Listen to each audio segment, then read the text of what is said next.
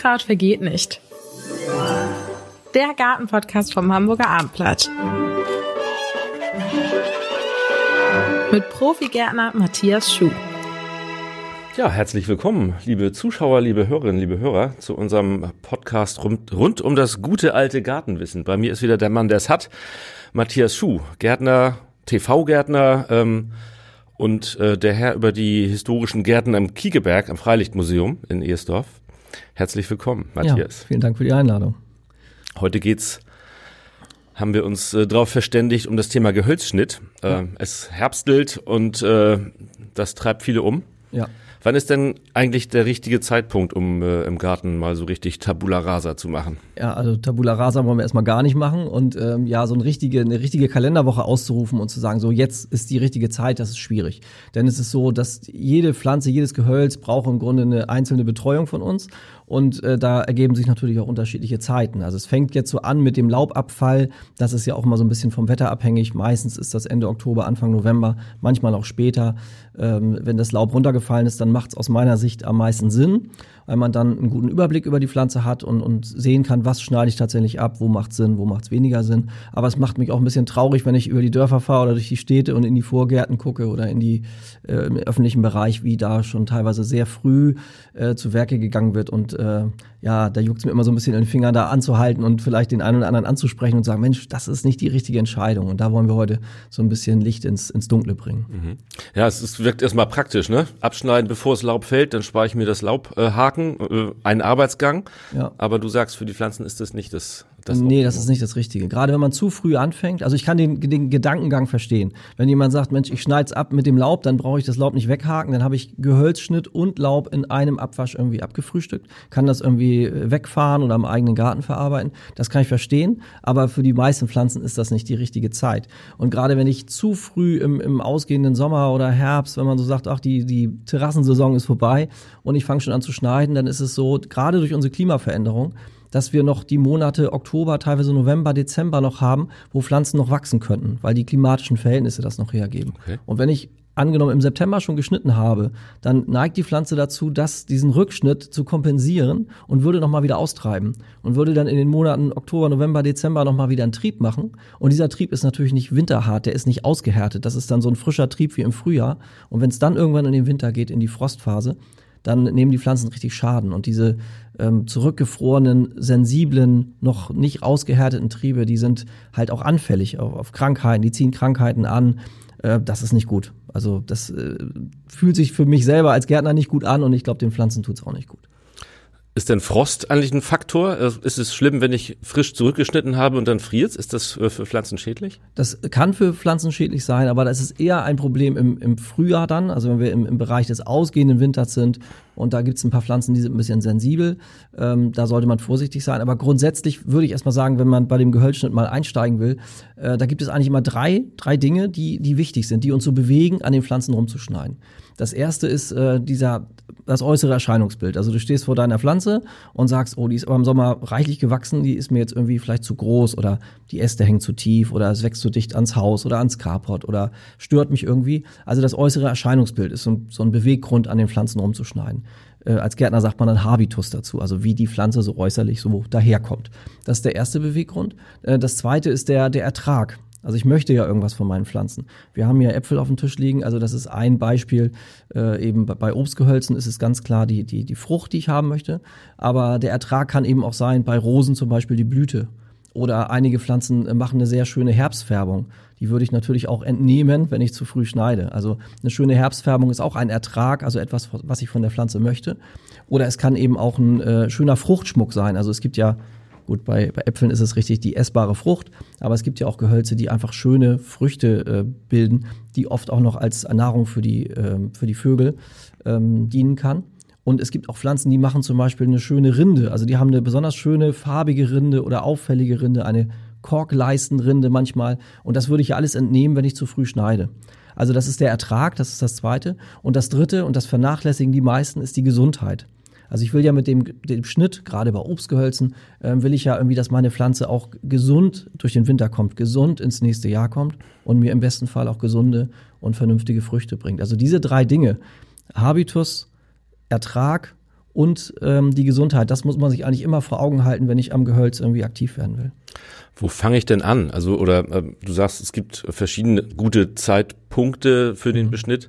Das heißt, ähm, wenn ich jetzt alles im Garten hätte, theoretisch, äh, was würde ich zuerst schneiden? Mhm. Also ähm, eine ganz gravierende Sache ist ja so der Heckenschnitt. Also wenn ich, wenn ich ähm, am Grundstücksende häufig oder an der Kante zum Nachbarn oder zur Straße oder wie auch immer, äh, werden ja häufig Heckenpflanzen gesetzt ähm, solche Heckenpflanzen, die halt ausgetrieben haben, Hainbuchenhecken oder auch Kirschlorbeerhecken, wobei Kirschlorbeer würde ich eher schon im, im Sommer schneiden, komme ich vielleicht gleich noch zu. Aber so dieser klassische Heckenschnitt, ähm, den kann man gerne auch schon früh machen, sage ich mal im September oder Oktober, nochmal so ein bisschen nachschneiden, wenn ich vielleicht im Sommer schon einmal geschnitten habe. Und es sind wieder Triebe im Spätsommer entstanden in diesem Jahr besonders intensiv, weil wir einen trockenen Sommer hatten. Mhm. Und dann fing es eigentlich erst im August, September an zu regnen. Und dann ist oft noch so ein zweiter, später Trieb entstanden.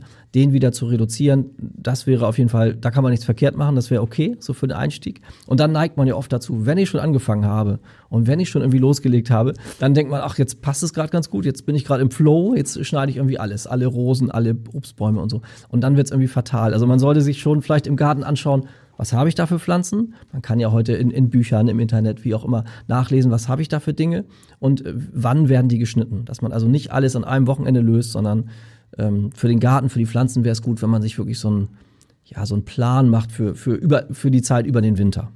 Das ist natürlich so schön einfach dann zu entsorgen, wenn man alles auf einmal hat. Richtig, das genau. ist bei vielen ja. so der praktische Aspekt. Ja. Bei der Entsorgung äh, ist es übrigens auch so, dass äh, ja viele das eben Laub und Gehölz irgendwie entsorgen wollen und sagen, passt ganz gut, bevor es dann irgendwie frostig wird und dann muss ich vielleicht noch irgendwie die Sachen an die Straße legen oder irgendwo hinfahren. Das mache ich doch lieber noch alles im Herbst. Ähm, ich wäre ja dafür, dass äh, dieser ganze Gehölzschnitt auf dem Grundstück verbleibt.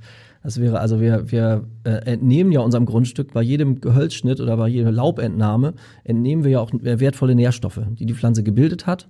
Und in der Natur, sage ich mal so im Wald, da ist es so, dass alles, was von den Bäumen runterfällt, an Laub, an Ästen, Sturm, Bruch, alles Mögliche, verbleibt ja eigentlich auf der Fläche. Und das müssen wir in unserem Garten ja eigentlich auch erzielen, wenn wir ökologisch gleichmäßig und vernünftig arbeiten wollen. Das heißt, dieses Wegschaffen ist für mich persönlich jetzt kein Grund. Also ich kann es bei vielen verstehen, gerade bei kleinen Grundstücken wird es schwierig. Wenn man aber so ein mittelgroßes bis großes Grundstück hat, dann wäre es eigentlich sinnvoll, das auf dem Grundstück zu, zu lassen. In Form von Totholzhaufen, in Form von, vielleicht schreddert man das auch und bringt es als Mulch irgendwo ein oder sowas. Also es sollte nicht immer alles entsorgt werden. Und nach der Entsorgung auf dem Rückweg bringt man dann wieder organische Masse aus dem Baumarkt oder Gartencenter mit. Das macht nicht viel Sinn. Mhm. Äh, du hast schon als Beispiel einen Totholzhaufen äh, genannt. Was, was, machst du noch mit, mit deinem Garten, äh, mit den Gartenresten sozusagen? Mhm. Oder was, was bringt mir so ein Totholzhaufen, ja. wenn ich den jetzt irgendwo anlege? Also der Totholzhaufen ist äh, Artenschutz. Also das heißt, wenn ich, wenn ich totes Holz irgendwo liegen lasse, dann, man denkt dann als erstes mal an den Igel, der da irgendwo im Laub äh, sich äh, dann ein Winterquartier sucht. Das ist natürlich richtig. Aber es sind auch viele Amphibien, es sind viele Insekten, die, ja, die uns im Sommer über Freude gemacht haben, Schmetterlinge etc., die durch die Gegend fliegen, aber die, die Larven dieser Tiere äh, müssen ja auch irgendwo bleiben über den Winter und die suchen natürlich gerne so ein frostsicheres Plätzchen auf ähm, zwischen Gehölzen, also zwischen Holzresten und Laub und alles, was wir da so haben und äh, das macht durchaus Sinn. Und außerdem ergibt sich ja aus dieser organischen Masse irgendwann organische Masse wieder für meinen Garten. Also der Boden wird ja auch angereichert und so weiter. Und ich glaube, jeder kann im eigenen Garten so ein kleines Stückchen hergeben, um da eben so einen kleinen Totholzhaufen anzulegen. Das heißt, bei dir findet man auch Laubsäcke vor der Tür nicht. Eher nicht. Also gut, ich habe jetzt den Luxus, dass ich ein relativ großes Grundstück habe. Und da kann man natürlich viel machen. Ich kann dann äh, Laubhaufen anlegen, die, die zerfallen. Oder ich habe äh, verschiedene Komposthaufen, Hochbeete etc., wo, wo ich das äh, quasi zu organischer Masse des Gold des Gärtners, sagt man ja immer so, also dieses schwarze Gold des Gärtners, der Kompost, ähm, wo ich die Möglichkeiten habe. Habe ich ein Reihenhausgrundstück, äh, funktioniert das natürlich nur bedingt oder nicht in, in dem Ausmaß. Mhm. Was benutzt du äh, zum Beschnitt von Gehölz? Nimmst mhm. du gleich die Säge oder die Astschere oder hast du alles am Start und guckst, was am besten funktioniert? Ja, das ist auch mal so ein großes Thema. Und gerade wenn wir jetzt mal im Herbst in so ein Gartencenter gehen oder so einen Baumarkt und gucken in dieses Werkzeugregal, da sind, werden ja die unglaublichsten Dinge angeboten und, und ja, man ist dann ja geneigt, wenn ich jetzt mir vornehme, ah, ich will jetzt Gehölzschnitt machen im Winter und ich gehe mal in den Baumarkt und guck mal, was es da so gibt. Dann gibt's ja von der Kettensäge über kleine Akkusägen, äh, über Rosenscheren, verschiedene Bügelsägen, Klappsägen, äh, Teleskopgeräte, also mit denen ich auch hoch im Gehölz irgendwas machen könnte, äh, eine ganze Menge. Also ich würde mal sagen, ähm, da sollte Qualität vor Quantität irgendwie ähm, äh, walten. Also ich habe eine ganz normale Rosenschere, eine qualitativ hochwertige und eine kleine Klappsäge. Damit kann ich schon das Allermeiste erledigen. Ich glaube, das gilt für die allermeisten Gartenbesitzer. Wenn es dann in den Bereich geht, wo ich eine Kettensäge brauche, dann muss ich mir vielleicht auch manchmal professionelle Hilfe holen. Denn ähm, mit einer Kettensäge umzugehen, oben im Baum, womöglich noch auf der Leiter stehend, das ist auch nicht so richtig zulässig und das ist auch gefährlich und da würde ich auch von abraten, wenn man da nicht erfahren ist und nicht vielleicht ausgebildeter Gärtner ist. Also so eine eine gute Rosenschere, eine gute Säge, das reicht im Grunde schon aus. Und einfach ein bisschen Zeit mitbringen wahrscheinlich. Ne? Genau, Zeit und Geduld mitbringen und dann eben gutes Werkzeug. Also gut ist immer relativ, aber wirklich Werkzeug, was scharf ist, was von vernünftiger Qualität ist weil das gilt, glaube ich, für alle anderen Berufe, für den Friseur, für den, für den Koch.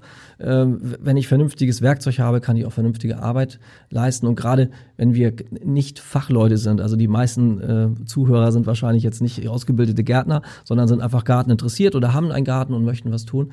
Und wenn man dann mit, mit stumpfen, nicht geeignetem Werkzeug zu Werke geht, dann äh, hat man am Ende des Tages das Gefühl, ich kann das nicht, ich bin, ich bin zu blöd, ich, ich, ich beherrsche das nicht und es liegt dann häufig am Werkzeug. Also man sollte sich langsam rantasten, vielleicht mal mit kleinen Sträuchern irgendwie anfangen, die zu schneiden und mal was ausprobieren und nicht gleich äh, meinen, man muss das alles an einem Tag lösen mit, mit schwerem Gerät.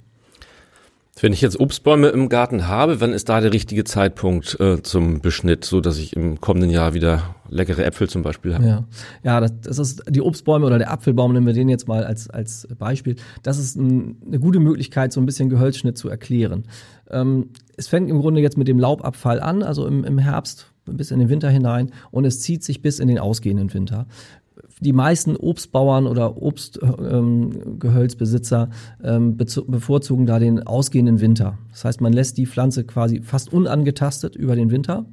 Ähm, so können sich eben diese eingelagerten Nährstoffe, Nährsalze unter der Rinde in, in dem äh, in den Knospen, die werden, bleiben unangetastet und wenn der Winter vergangen ist, also sagen wir so äh, Mitte Februar, Ende Februar, Anfang März, auch wenn dann sich schon was rührt in der Pflanze. Also es regen sich dann ja schon wieder die ersten Knospen, es geht schon wieder was auf. Und dann denken viele, oh, jetzt fängt die Pflanze wieder an zu wachsen, jetzt erwacht die wieder, jetzt schneide ich nicht mehr. Und ich finde, das ist genau der richtige Zeitpunkt, ähm, wo ich zum einen noch einen guten Überblick habe, wo ich auch sehe, ähm, was es vielleicht über den Winter äh, hat Schaden genommen aus irgendwelchen Gründen, Sturmschäden etc.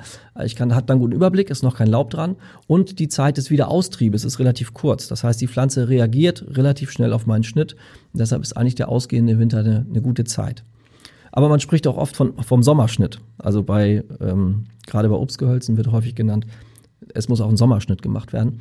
Ähm, der muss jetzt nicht immer im Hochsommer gemacht werden, der muss nicht immer im Juni oder Juli gemacht werden. Aber wenn ich zum Beispiel ein junges Gehölz gesetzt habe, also gerade einen frischen Obstbaum gepflanzt habe und der noch gar keine Früchte angesetzt hat, der vielleicht ein bisschen geblüht hat, aber noch nicht die Kraft hat, um äh, Früchte auszutragen, ähm, da kann ich auch gerne schon mal im Spätsommer oder Herbst zu Werke gehen und den so ein bisschen kontrollieren, also so ein bisschen ja, ich schneide ja keine Früchte weg, ich nur einzelne Wasserschosse, sogenannte, die ausgetrieben sind, schneide ich ein bisschen zurück und das kann man auch schon im, im Herbst oder im ausgehenden Sommer im Grunde machen, ja. Kann man pauschal sagen, wie viel dann letztlich auch ab muss, damit es äh, vernünftig bleibt? Oder ist das ähm, von Baum zu Baum äh, individuell sozusagen. Ganz genau, das ist sehr, sehr unterschiedlich. Also ich nehme jetzt mal die Kopfweide, das ist eine Pflanze, die, die man ja eigentlich nur noch in der Elbmarsch hier bei uns findet oder äh, an den großen Flüssen. Äh, da wird ja zum Beispiel im, im, Winter alles abgeschnitten. Da wird ja quasi bis auf den Kopf, deshalb heißt die so, alles abgeschnitten und dann treibt die Pflanze wieder aus. Also da würden wir ja sagen, da sind 100 Prozent entnommen worden vom Austrieb. Und äh, bei Obstgehölzen ergibt so eine Faustregel, man sollte nicht mehr als 25 Prozent der Ast, Knospen, äh, Masse herausschneiden. Mhm. Schneide ich mehr raus, ähm, dann reagiert die Pflanze meistens sehr stark. Wenn ich also viel abgeschnitten habe, will die Pflanze das, was ich abgeschnitten habe, ja wieder aufholen. Die Pflanze versteht uns ja nicht als Menschen. Wir sagen, ich möchte die Pflanze gern klein haben und die Pflanze versteht das ja nicht, sondern merkt nur, oh, da hat mir einer was weggenommen. Das möchte ich schnell wieder aufholen. Und das finde ich ist auch so so ein Problem in unseren Gärten, dass viele Sträucher die irgendwas können, die irgendwas, äh, ja, was Dolles hergeben, also in, in, Form von Blättern, von Blüten, von Früchten, dass die zur Unkenntlichkeit runtergeschnitten werden und man ist dann im Herbst oder im Winter vielleicht froh und sagt, ach, jetzt ist dieser Ballast mal wieder weg. Aber wenn wir noch mal ein bisschen ein paar Wochen weiterdenken, wissen wir, das holt die Pflanze ja wieder auf und ich stehe im nächsten Jahr wieder vor dem gleichen Problem. Letztendlich muss man sich dann manchmal fragen, habe ich die richtige Auswahl getroffen? Also habe ich den richtiges, richtige Gehölz, den richtigen Strauch an die richtige Stelle gesetzt? Also wenn ich ein kleines Gehölz haben möchte, was unterm Fenster und am Küchenfenster, Schlafzimmerfenster irgendwie wächst und vielleicht maximal die, die Höhe der Unterkante des Fensters erreicht, dann darf ich keinen Haselnussstrauch pflanzen. Dann muss ich den nämlich ständig runterschneiden und das sieht nicht gut aus. Da sind wir wieder beim Habitus. Ähm, der kann mir den Ertrag nicht bringen. Das heißt, er kann kein vernünftiges Laub ausbilden. Er wird auch niemals blühen und er wird auch niemals Haselnüsse tragen. Und äh, die Gesundheit des Baums ist auch gefährdet, weil ich ja 100.000 Schnittstellen habe und ständig irgendwelche Pilzkrankheiten in die, in die Pflanze kriege. Also da muss man sich manchmal fragen, ist dieser Strauch noch der richtige an dieser Stelle? Man hat ja so im Garten manchmal das Gefühl, da muss jetzt Licht rein und der Rasen braucht, äh, braucht Luft und, ja. äh, und Sonne.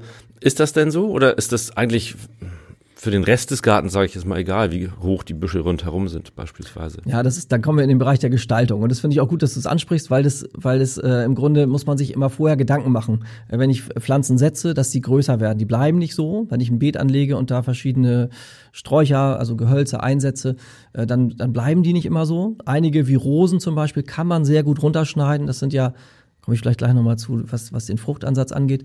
Ähm, Einige Pflanzen sind beherrschbar, was den Schnitt angeht. Die mögen auch gerne Schnitt, die reagieren da auch schön und, und gut. Und andere wollen halt groß werden. Also ich nehme jetzt nochmal den Haselstrauch oder eine Forsythie. Das sind halt Sträucher, die werden zwei, drei, vier Meter hoch, wenn man sie lässt. Man kann sie äh, schneiden, so dass sie immer gesundes und gutes Holz hervorbringen. Aber dieses, man sagt immer, äh, so ein Wort, dieser Hausmeisterschnitt, also man schneidet es einfach nur einmal so rund. Ähm, ja, das, das bringt uns nicht so richtig weiter. Und dann muss man eben fragen, ist es das Richtige? Und was du sagst, Licht im Garten, klar, wenn man einen kleinen Garten hat und äh, am Rand die Sträucher werden immer größer und größer und die Rasenfläche wird gefühlt immer kleiner und dunkler und schattiger und moosiger. Ähm, aber dann sind wir eben ge gefordert, äh, da am Garten was zu gestalten. Also jetzt in jedem Herbst die Sträucher runterzuschneiden zur Unkenntlichkeit äh, ist da, glaube ich, nicht der richtige Weg. Und manchmal muss man sich dann auch mal gegen ein Gehölz entscheiden. Und Beete sind auch nie für die Ewigkeit. Also das ist, äh, ein Garten ist ein, ja, das, das lebt, das bewegt sich. Also eine, eine Wohnung kann ich einrichten, wenn ich da einen Schrank hinstelle und einen Tisch, dann bleibt das in der Regel da so stehen, verändert sich nicht. Und Garten ist halt Veränderung. Und das, was ich vielleicht vor 20 Jahren gepflanzt habe, hat vielleicht 10, 15 Jahre ganz gut funktioniert. Entweder bin ich in der Lage, meinen Garten so umzuformen, vielleicht den Rasen kleiner zu machen, um dem Strauch gerecht zu werden, oder ich muss einfach sagen, äh, der passt jetzt hier einfach nicht mehr. Der wird entnommen und ich pflanze was Neues oder lerne daraus und sage, oh, das war vielleicht ein bisschen forsch rangegangen, ein bisschen viel zu große, zu wüchsige Gehölze gepflanzt. Ich muss jetzt wieder ein bisschen zurückrudern. Das wäre aber auch okay. Bevor ich die Pflanze verstümmeln muss, würde ich mich dann lieber dagegen entscheiden. Ich würde gerne nochmal auf die Rosen zurückkommen. Ja. Viele haben ja, haben ja Rosen ja. im Garten und fragen sich wahrscheinlich auch, damit sie einfach wieder schön blüht im nächsten mhm. Jahr, äh, was sie mit äh, der Rose tun sollen. Wie ja. handhabst du das? Machst du das äh, relativ konsequent? Äh, haust du viel weg? Ja und nein. Also es ist, ja, das ist immer schwierig. Es gibt nicht so diese einfache Antwort leider. Das gilt aber für den ganzen Garten. Es ist nicht so einfach. Ähm, aber trotzdem wollen wir es auch nicht komplizierter machen, als es ist. Was jetzt schön ist im, im Herbst zum Winter hin, wir können ja an, gerade an Rosen erkennen, sind das klassische Blührosen, die also nur Blüten bringen, oder sind das so halbwilde Sorten, äh, die auch Hagebutten bringen. Wenn wir jetzt sehen, da sind Hagebutten dran, dann würde ich auf keinen Fall schneiden, weil ich finde die Hagebutten zum einen schön, also sie sehen gut aus, ist nochmal so ein Farbklecks im Garten und sie sind auch Nahrung für Vögel, dann meistens im ausgehenden Winter, wenn die einmal Frost bekommen haben, dann werden die so ein bisschen matschig und dann ist es für die Vögel interessant. Jetzt aktuell, wo die noch richtig straff und richtig äh, knackig sind, noch nicht. Und ähm, ja, die zeigen eben an, ich bin nicht nur eine Rose, die geblüht hat, sondern ich bin eine, die auch Hagebutten trägt. Und das ist ja noch so ein Faktor zum, bei diesen Dingen, Habitus, Ertrag und Gesundheit. Also Ertrag ist dann ja auch eine Hagebutte, auch wenn ich sie vielleicht nicht nutze in der Küche, könnte man machen, muss man aber nicht. Ähm, einfach, das sieht einfach schön aus. Und das wäre ja unschlau, sage ich mal so, die jetzt wegzuschneiden. Aber es gibt auch die klassischen, eher moderneren Rosen, also klassische Blütenrosen, die eigentlich nur blühen und keine Hagebutten bringen. Äh, da würde ich im Herbst tatsächlich die wenn es dann irgendwann im Bereich des, des Frostes, also des Wintereinbruchs kommt, dann werden ja die letzten Blüten, die auf bis November, Anfang Dezember noch zu sehen sind, die werden dann vom Frost, von der Witterung so ein bisschen eingeholt und die hängen dann so ein bisschen matschig dort und die würde ich wegschneiden, nicht die ganze Rose runterschneiden, sondern diese Reste von Blüten, diese Blütenmumien sagt man dann dazu, die würde ich wegnehmen, weil die häufig auch Krankheiten annehmen und weitertragen. Also die können gerne weggeschnitten werden. Und der eigentliche Rosenschnitt, das ist auch so ein alter Gärtnersatz, Rosen schneidet man, wenn die Forsythien blühen. Forsythie ist so ein gelbblühender Strauch, blüht meistens so im ja, Ende April, Mitte April, je nach Witterung. Und das ist eigentlich die Zeit, wo man Rosen schneidet. Also relativ spät im, im Winter oder in der Schnittsaison. Und da können die Rosen auch schon leicht solche roten kleinen Austriebe gemacht haben. Da scheuen sich dann viele und denken, oh, die treibt schon aus, jetzt ist wieder vorbei, ich muss wieder ein Jahr warten. Nein, genau in diese Zeit, wo die schon austreiben, darf gerne geschnitten werden. Und das Besondere an der Rose ist auch, dass die am sogenannten diesjährigen Holz blüht. Haben wir also so eine klassische Strauchrose oder Beetrose, die keine Hagebutten gebildet hat, dann könnte ich die im Laufe des Winters oder wie ich eben sagte, zur Forsythienblüte relativ stark runterschneiden und sie würde dann im darauffolgenden Jahr noch einen Trieb machen und am Ende des Triebes entsteht die Blüte. Im Gegensatz zum Obstbaum. Beim Obstbaum ist es so, dass die Blütenknospen schon im Sommer gebildet wurden. Also die sind jetzt im Herbst schon zu sehen. Wenn das Laub runterfällt, sehen wir schon, was ist eine Blattknospe und was ist eine Blütenknospe. Die Blütenknospen sind die etwas wolligen, dickeren. Mhm. Und die darf ich natürlich nicht alle entnehmen, weil sonst habe ich im nächsten Frühjahr keine Blüte. Und wenn ich im Frühjahr keine Blüte habe, gibt es im Spätsommer, Herbst auch keine Früchte. Es gibt ja verschiedene äh, Theorien, zum Beispiel für den Rhododendron. Soll man jetzt, wenn, wenn der verblüht ist, die, die ausgeblühten Triebe sozusagen abschneiden, damit der nächste Jahr wieder besser wird? Auch so ein Spezialthema. Ja. Äh, lässt du es einfach so, wie es ist? Es kommt drauf an. Also ich, ich habe auch Rhododendron zu Hause und die mir so vorne am, am direkt am Haus oder wo ich jeden Tag vorbeigehe, ähm, wo ich sage, ach, das sieht so eine aus, so eine verblühte Blüte sieht irgendwie nicht schön aus, da knipse ich dann auch schon ein paar aus. Aber äh, gut, jetzt ist der die Rhododendren sind nicht typisch norddeutsch. Ähm, die, man sagt ja auch Alpenrose, also die kommen aus dem Alpengebiet und viele kommen eben aus Asien, aus dem Himalaya und, und Ostasien. Ähm, und in, ich sag mal, da, wo die natürlich wachsen, da knipst sie auch keiner aus. So. ähm, natürlich finden wir das nicht so schön, wenn die, wenn die verblühten Dinger da so matschig runterhängen. Ähm, viele knipsen das dann aus und es hat natürlich den Vorteil, wenn ich das ausknipse, das ist ja jetzt nicht richtig Gehölzschnitt, aber so, was wir mit den Fingern, mit den Händen machen können oder mit einer kleinen Schere. Gar, ähm, gar nicht unbedingt Gartenschere, oft braucht man da so eine feine Haushaltsschere, weil das so feine Schnitte sind. Äh, wenn ich das mache, dann stärke ich natürlich ähm, die Pflanze, indem sie eben keine Früchte bilden kann. Rhododendron bilden ja auch Früchte, sehen sich bei uns eigentlich nie aus, weil die mhm. klimatischen Verhältnisse das nicht hergeben. Aber nach der Blüte, wie bei jeder Pflanze, kommt eine Frucht und äh, die entnehme ich, bevor sie eine Frucht wird und somit stärke ich die Pflanze. Das macht schon Sinn. Und in Parkanlagen wird das ja häufig auch gemacht. Aber da muss man es rechtzeitig machen. Also wenn die Blüte nicht mehr schön aussieht, dann muss sie weg. Wenn es erstmal so braune Früchtchen sind, dann ist dieser Effekt, also dass ich mehr Energie in die Pflanze, in die nächste Blüte treiben will, der ist dann abgefrühstückt. Also das muss man dann relativ früh machen. Du hast es vorhin schon angesprochen, ähm, das Schreddern ist ja auch so ein, so ein Glaubenskrieg. Äh, macht es Sinn, das geschredderte Grün oder, oder ähm, Holz im Garten wieder zu verteilen? Ja, ich finde es besser, es bleibt im Garten, als wenn es irgendwo hingefahren wird. Also das finde ich, ähm, wie gesagt, gerade bei größeren Gärten äh, kann ich es nicht so richtig verstehen, warum so viel weggefahren wird und dann, wie gesagt, auf dem Rückweg wieder organische Masse in Form von Kompost oder in, in, in Säcken irgendwelche Erde zurückgebracht wird. Beim Schreddern ist es so, wenn, wie es viele leider machen, also im grünen Zustand noch äh, Äste schneiden, also Gehölz schneiden mit Laub dran und ich das zerschreddere, äh, dann wird das, wenn ich das als Haufen liegen lasse, wird das oft so eine, ja, fängt es an zu gammeln und zu schimmeln. Da holt man sich halt viele Pilzkrankheiten, weil ich ja noch Laub äh, in diesem Gemenge habe. Deshalb ist es fürs Schreddern eigentlich gut, wenn ich warte, bis das Laub runtergefallen ist und dann das Gehölz, also das Holzige, was übrig bleibt, wirklich dann schreddere. Dann habe ich nur Holzhäcksel, also nur zerschreddertes Holz und nicht zerschredderte Blätter. Und die Blätter sollten separat eigentlich irgendwo hinkommen oder können dann auch auf meinem Totholzhaufen landen oder im Kompost. Aber wenn man so im grünen Zustand schreddert, hat man da so eine pilzige Masse und das ist meistens nicht hilfreich. Aber grundsätzlich finde ich es gut, wenn, wenn organische Masse im Garten verbleibt. Du hast vorhin auch schon kurz angesprochen, äh, Kirschlorbeer, mein, ja. mein erklärter Lieblingsfeind im Garten. Ja. Ähm, das ist ja eigentlich immer grün. Also wenn ich es im Garten belasse, dann habe ich eben genau diese, diese grünen Blätter auch. Ne? Ja. Ja, der Was, ist. Äh, wie gehe ich mit dem um? Ja. Ja, es ist natürlich eine Pflanze, die total verbreitet ist und viele schwören auch drauf und sagen, toll, das ist da, der macht nicht viel Ärger, ähm, da muss ich mich nicht viel drum kümmern, ich kann den 365 äh, Tage im Jahr gefühlt schneiden. Ähm, ja, unsere Lieblingspflanze ist das nicht, da sind wir uns, glaube ich, einig. Aber ich bin auch immer so ein bisschen für eine Lanze zu brechen für diese, für diese immergrünen Gehölze. Also Kirschlorbeer, ähm, Rhododendron hattest du gesagt, aber auch diese oft auch mit verfluchten Koniferen, wo oft viele sagen, ah, Friedhofspflanzen. Ähm, ja, ich finde Gärten jetzt auch nicht besonders schön, wo es nur Koniferen und nur immergrüne Pflanzen gibt. Aber man darf nicht vergessen, ähm, wir können auch einen Beitrag leisten zum, zum Artenschutz mit unserer Pflanzenauswahl. Und wir wissen, wie schwer es die Insekten haben, wir wissen, wie schwer es die, die Singvögel haben. Und wenn wir alle unsere Sträucher runterschneiden und alles wirklich unbelaubt und ohne Verästelung nur noch solche Gerippe im Garten stehen haben, dann haben die Vögel im Winter keine Chance, sich zu verstecken.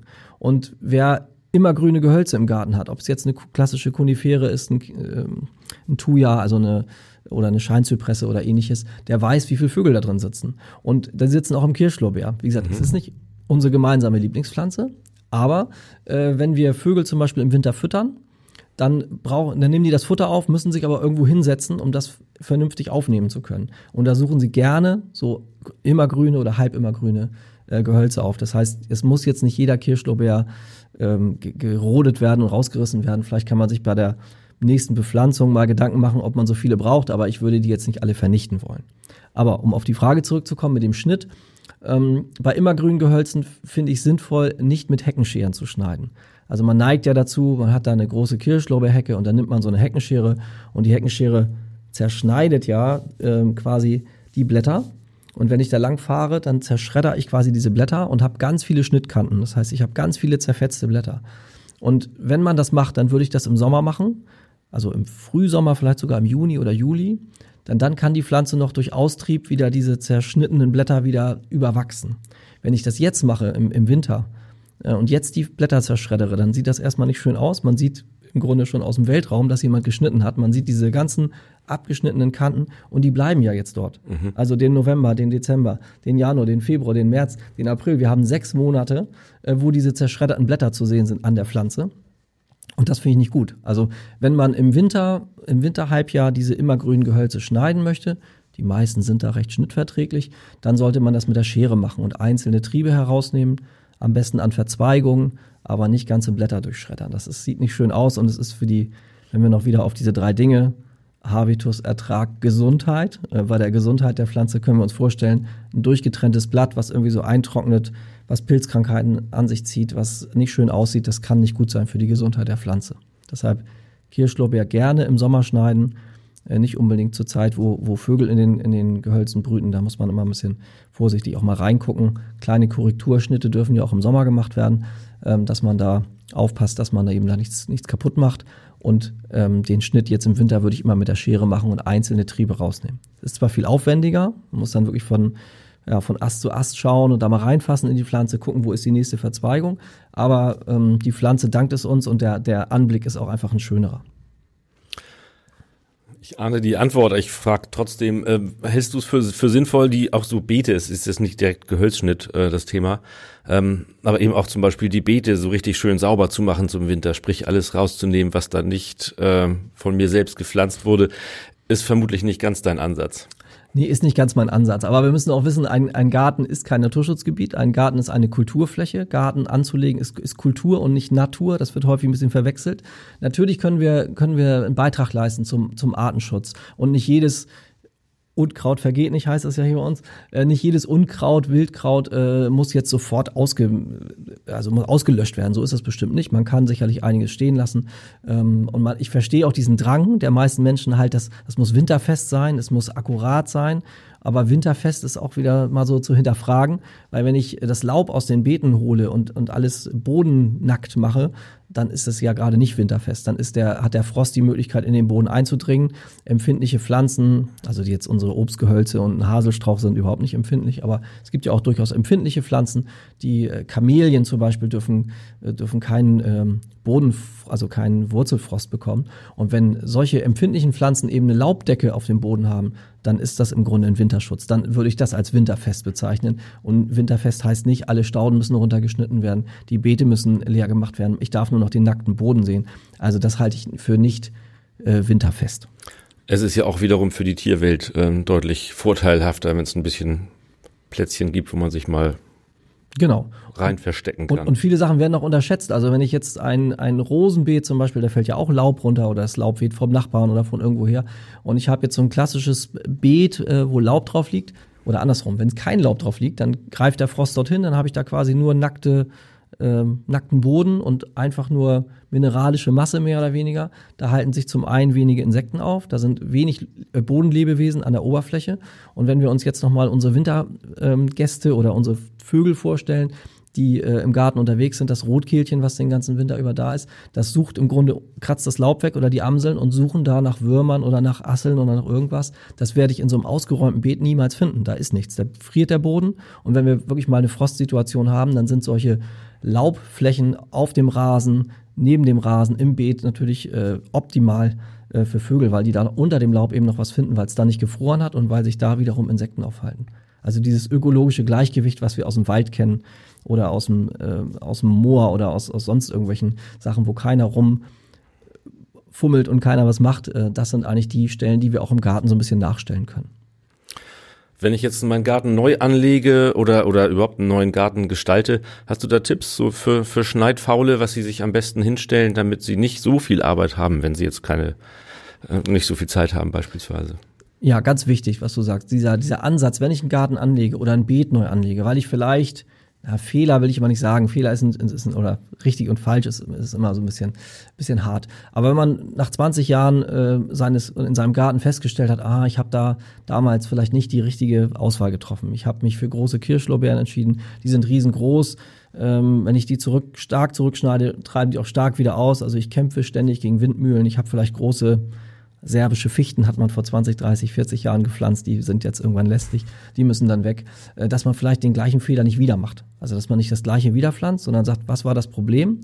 Ich hatte nach zehn Jahren das Gefühl, der Garten wächst zu, ich musste ständig schneiden, irgendwas fällen, irgendwas zurückschneiden, muss mich um den äh, Gehölzschnitt kümmern, der muss irgendwo hin. Und um nicht wieder in diese, in diese Mühle hineinzugeraten, in diesen Strudel, dass man dann sagt, okay, jetzt mache ich mir mal richtig Gedanken. Der Winter ist eine gute Zeit dafür, mal seinen Garten mal so aufzunehmen, mal vielleicht einen kleinen Plan zu machen oder mit seinem Partner, mit seiner Familie mal durch den Garten zu gehen und zu sagen, was gefällt uns, was gefällt uns nicht, an was wollen wir auf jeden Fall festhalten, an was, äh, auf was könnten wir verzichten. Und wenn man dann bei einer Neubepflanzung ähm, vielleicht in, in die Gärtnerei geht und sich gut beraten lassen, ist immer wichtig, weil wir, wenn wir im Gartencenter oder im Baumarkt unterwegs sind, dann sehen die Pflanzen alle gleich aus. Die sind in einem kleinen schwarzen Topf, sind 40 bis 60 Zentimeter hoch, sage ich mal so, und man erkennt an der Pflanze aktuell nicht, bleibt die so groß, wird die nur 60 Zentimeter hoch oder wird die 5 Meter groß. Das steht zwar auf dem Etikett vielleicht so ein bisschen drauf, aber schön ist es immer mit, mit Gärtnern, mit Fachleuten ins Gespräch zu gehen und zu sagen, ich habe die und die Situation, ich habe große Gehölze weggenommen, runtergeschnitten oder gerodet und möchte jetzt für die nächsten 10, 15 Jahre so richtig den, den Weg so vorgeben und möchte nicht riesige Gehölze haben. Es gibt viele Gehölze, wirklich auch in Zwergformen, gezüchtete Formen. Es gibt äh, kleine Spiersträucher, die werden nur so 1,20 Meter hoch und blühen auch in der, in der Höhe. Also die werden nicht wie ein Haselstrauch äh, 8 Meter hoch, sind beherrschbar und die müssen dann auch nicht so regelmäßig und so häufig geschnitten werden. Und es gibt auch noch ein paar Pflanzen, die ich nochmal nennen möchte, die eigentlich gar nicht geschnitten werden sollten. Es gibt so ein paar, die leben eigentlich davon, nicht geschnitten zu werden. Dann sehen die am schönsten aus. Die, die Tulpenbäume, also die äh, Magnolien zum Beispiel gehören dazu. Die sehen eigentlich dann nur schön aus, wenn sie nicht geschnitten werden. Fängt man einmal an zu schneiden, fangen die an, aus den Schnittstellen wieder auszutreiben. Dann hat man solchen, ja, solche Wasserschosse. Dann dauert es wieder ein, zwei Jahre, bis sie dann diese schönen dicken Knospen ausbilden, bis sie dann vielleicht blühen. Dann neigen sie aber dazu, ihre natürliche Wuchsform zu verlassen werden und dann fangen wir wieder an zu schneiden und dann kommen wir diesen Strudel und dann ist der Strauch einfach nicht mehr schön. Mhm. Und es gibt auch noch einen, äh, eine Zaubernuss, das ist eine winterblühende Pflanze und äh, sehe ich jetzt auch viele Menschen, die die auch mit dem Haselstrauch verwechseln, weil die ähnliches Laub haben und dann natürlich wird alles über einen Kamm geschoren. Dann wird diese Zaubernuss, die eigentlich im Dezember schon blühen könnte, wird vielleicht jetzt noch vor Weihnachten abgeschnitten und wenn ich diese Blütentriebe abschneide, dann gibt es natürlich keine Blüte mehr. Und dann habe ich eigentlich das gar nicht rausgekitzelt aus der Pflanze, was sie leisten könnte. Und das ist dann immer schade. Also man sollte auch ein bisschen wissen, was habe ich da im Garten, sich vielleicht ein bisschen damit auseinandersetzen. Ich muss nicht jede Pflanze namentlich benennen können, das ist nicht, nicht wirklich wichtig, aber dass ich weiß, aus welcher Kategorie kommt diese Pflanze. Ist es ein Winterblüher? Ist es ein Frühjahrsblüher? Ist es eine schnittverträgliche Pflanze? Ist die als Heckenpflanze wirklich geeignet oder mache ich sie nur dazu? Und äh, einfach mal mit offenen Augen durch die Gegend gehen und, und sich eben Beratung holen bei, äh, bei guten Gärtnern.